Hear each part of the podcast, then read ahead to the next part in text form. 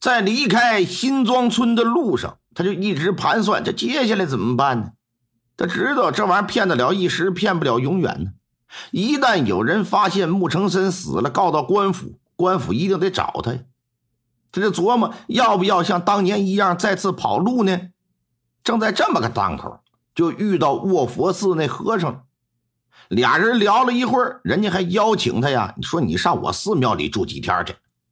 就觉得上那里避避也好，这就去了那儿。虽说到了卧佛寺，可他并没有整日都待在寺庙之中。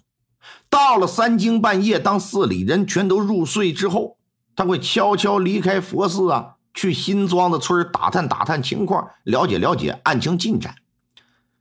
当这个穆成森出殡，尸体被穆成林埋了之后，他脑中便出了一个主意，那就是偷尸。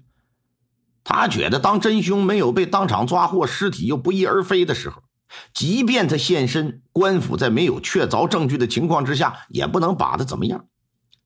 打定主意，在一天深夜到了墓地，把尸体挖出来呀，背到木佛寺下院了。下院也在山上，只不过相对木佛寺地理位置要偏。另外，下院呢，平日里由他管理。木佛寺其他人一般情况啊不会来，所以呀，他就把尸体背到这儿来。但转念一想，放这儿也不是长久之计，要是埋了，容易被人发现。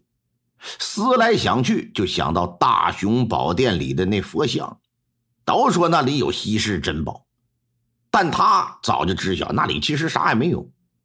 现如今，不如把这死胆放进去。这天儿啊，越来越冷。再放点石灰呀、草木灰，慢慢的，尸体的血水呀就会被吸干，最终呢会变成干尸，哪怕会有一点味道也不怕。大雄宝殿整天烟雾缭绕的，都是烧香的味道，根本闻不出来其他味儿，也不会有人想到佛像里边会藏着一具死尸。越想越觉得这主意太棒，打定主意，这就开始执行计划。在下院把尸体里的血水尽可能的都放干了，弄了两大袋的石灰、草木灰呀，连同尸体一起，就到了木佛寺后院墙外，藏在平常啊根本没人会去的一个草丛之中。转天傍晚，他假装什么都不知道的样子回到寺庙，在了解官府已经下发海捕文书，在缉拿他之后，表现还挺无辜的。表示我自己明天我到县衙，我亲自说明去，我啥也没干。当天晚上还主动把值守巡夜的事揽自己身上的，而且呀，本该是两个人的工作，他全都一人给挑了。没有人愿意三更半夜出去巡守啊，他愿意一个人干，那别人当然不能有意见呢。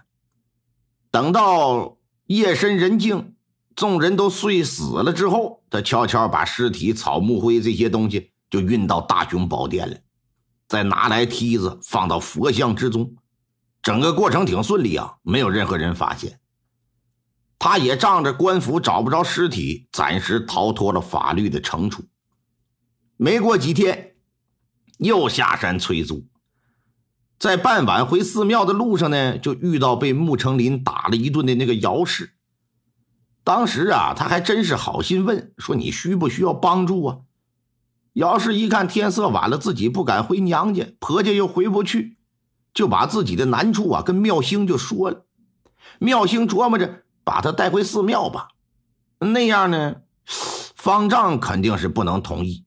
但我要是把他带入下院，这个谁也不知道啊，那块就我一人啊，这就把姚氏给带下院了。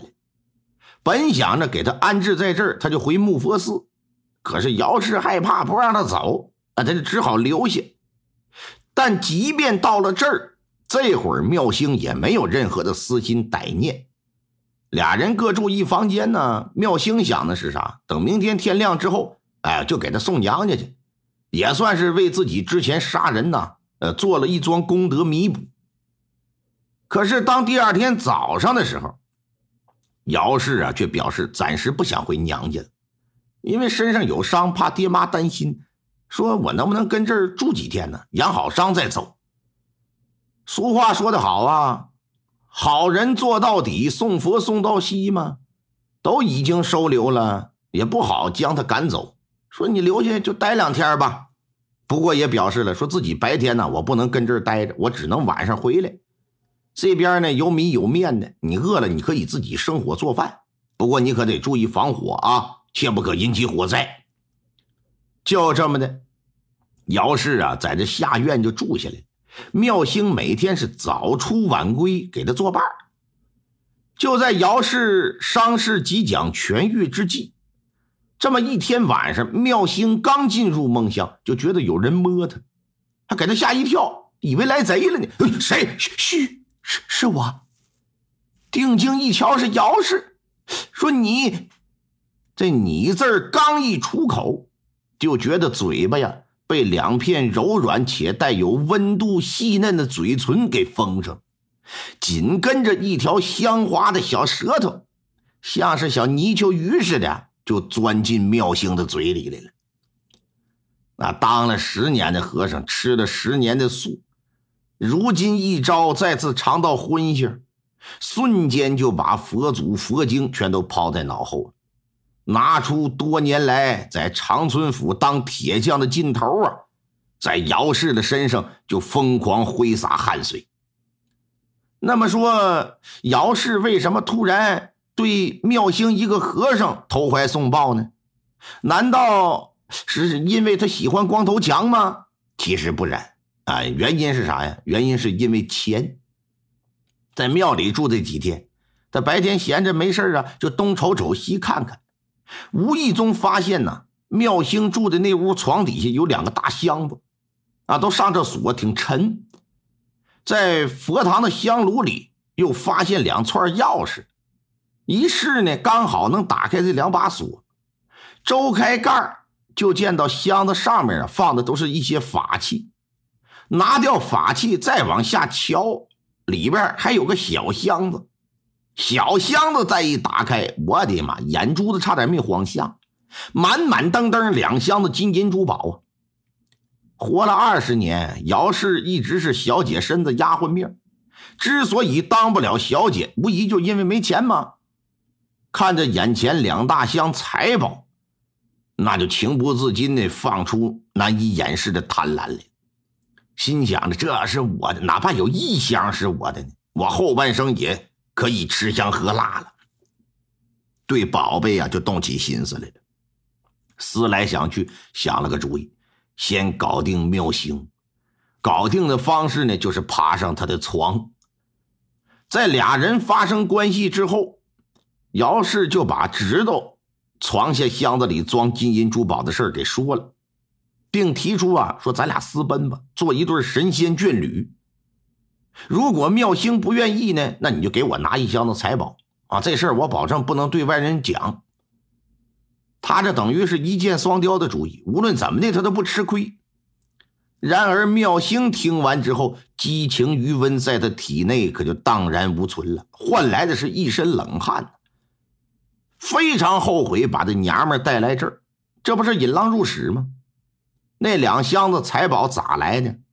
是他在过去十年中假扮强盗抢劫过路客商所得，见不得光的玩意，一直藏在这儿。这也是他为何愿意管理下院的原因所在。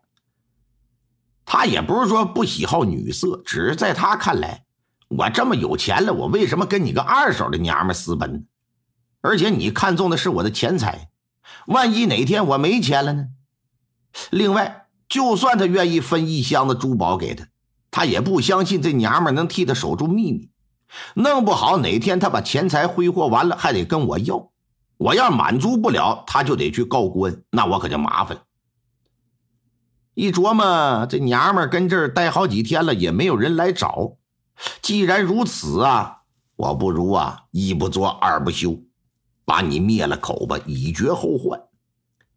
心里虽动了杀机。可表面上，他却安抚着姚氏，表示说：“行，我愿意跟你私奔，只是这种事啊，不能操之过急，得从长计议啊。”把这姚氏哄睡着之后，翻上身来就给他掐死了。之后啊，暗方抓药，跟之前处理穆成森的方式一样，神不知鬼不觉的把姚氏也塞到木佛像里去。如此一来，这大白哥啊和兄弟媳妇儿也算是另类并骨了。妙兴本以为只要他不说，谁也不知道这佛像里的秘密。然而冥冥之中自有天意，竟然被一个想盗窃佛像宝物的盗贼给撞破了。这盗贼呀，也是良心未泯呢，又告知了知县马县令，这才得以两桩悬案得以告破。这可正是啊，杀人害命，你是欺人难欺天，费尽心机，巧妙终会被戳穿，人头落地，感叹后悔已太晚。活此一世，切记良心放中间。